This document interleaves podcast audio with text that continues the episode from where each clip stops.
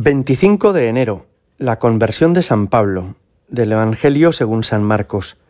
En aquel tiempo Jesús se apareció a los once y les dijo, Id al mundo entero y proclamad el Evangelio a toda la creación.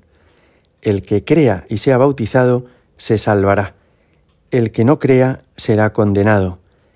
A los que crean les acompañarán estos signos. Echarán demonios en mi nombre, hablarán lenguas nuevas, cogerán serpientes en sus manos, y si beben un veneno mortal no les hará daño. Impondrán las manos a los enfermos y quedarán sanos. Palabra del Señor. Hoy celebramos la fiesta de la conversión del apóstol San Pablo. Como sabéis, se llamaba antes Saulo de Tarso, era fariseo, formado en la escuela de Gamaliel, y era un hombre muy estricto. Era un fariseo, podríamos decir, de los más radicales, de los más extremistas, que creían que el cumplimiento íntegro de cada uno de los preceptos de la ley era el camino para que los hombres, los israelitas, sirvieran a Dios. Y eh, para Saulo de Tarso, el nacimiento de la Iglesia y de los primeros cristianos es como una amenaza al judaísmo tradicional y a la unidad del pueblo de Israel. Por eso persiguió con saña a los cristianos, como nos relata el libro de los Hechos de los Apóstoles, él estuvo presente en la lapidación de Esteban, el primer mártir, y aprobaba que lo mataran a pedradas. De modo que este hombre, podríamos decir, estaba como en las antípodas del cristianismo. Era el último de quien se esperaba que pudiera llegar a ser cristiano. Pero cuando llevaba cartas a Damasco para encarcelar, para encerrar a los cristianos que había allí, se encontró con Jesucristo. Una luz cegadora le hace poner en duda todas las seguridades que hasta entonces tenía. Y el Señor le habla. Saulo, Saulo, ¿por qué me persigues? Soy Jesús a quien tú persigues. Y esto a él le desconcierta por completo.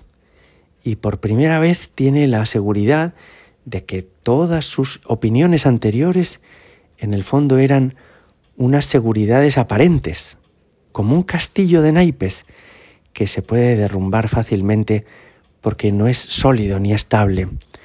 Así él entiende que Jesucristo, después de muerto, ha resucitado y que la vida de los cristianos no es la vida de unos nostálgicos, de alguien del pasado, sino que son los cristianos como el cuerpo místico de Cristo en el mundo soy Jesús a quien tú persigues, le ayuda a entender que perseguir a los cristianos es hacer daño a Jesús, a Jesús que vive ahora y que está resucitado.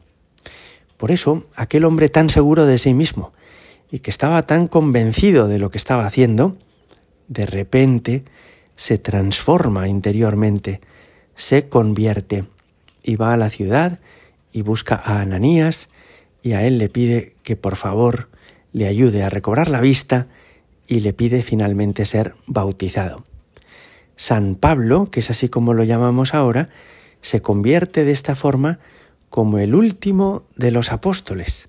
Se incorpora al grupo de los doce que había sido abandonado por Judas Iscariote al traicionar a Jesús. Y va a ser junto con San Pedro una de las dos columnas más importantes del cristianismo primitivo. Como sabéis, hizo tres viajes que le llevaron a Siria, a Turquía, a Grecia, a Macedonia, a Chipre. Es decir, que sin recursos de transporte como tenemos hoy, porque en aquel momento no había ni trenes, ni aviones, ni, ni carreteras para circular con coches, en unas condiciones francamente difíciles, en barco y a pie, se recorre buena parte del mundo conocido en aquella época para anunciar a Jesucristo a quien había conocido. Hoy le damos gracias a Dios porque la conversión es posible y porque no hay corazón, por endurecido que esté, que no pueda ser iluminado, tocado, transformado por la gracia de Dios.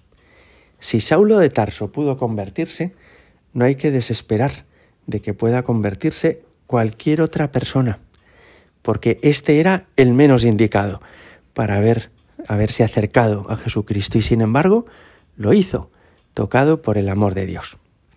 Escuchábamos hoy en el Evangelio que Jesús nos manda a los cristianos, id al mundo entero y proclamad el Evangelio a toda la creación.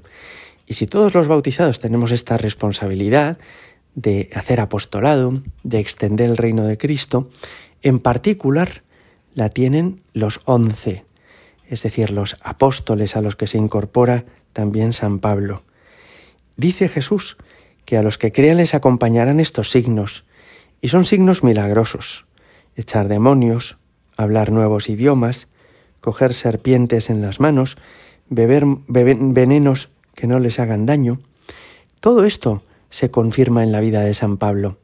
Él es el hombre que sufre naufragios, persecuciones, palizas, que llega a lo más alto humanamente hablando cuando le quieren hacer Dios y piensan aquellos paganos que Pablo era uno de los dioses paganos que se había encarnado y llega a lo más bajo cuando es encarcelado y finalmente decapitado en Roma.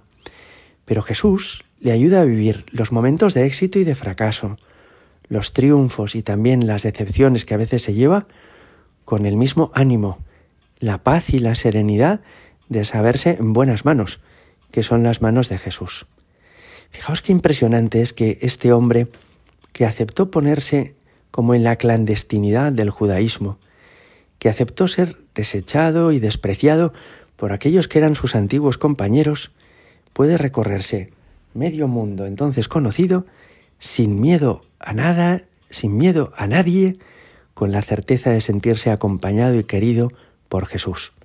Le pedimos hoy al Señor que a nosotros nos ayude a vivir con la misma seguridad, con la misma alegría, con la misma entereza y el mismo coraje. Gloria al Padre y al Hijo y al Espíritu Santo, como era en el principio, ahora y siempre, y por los siglos de los siglos. Amén.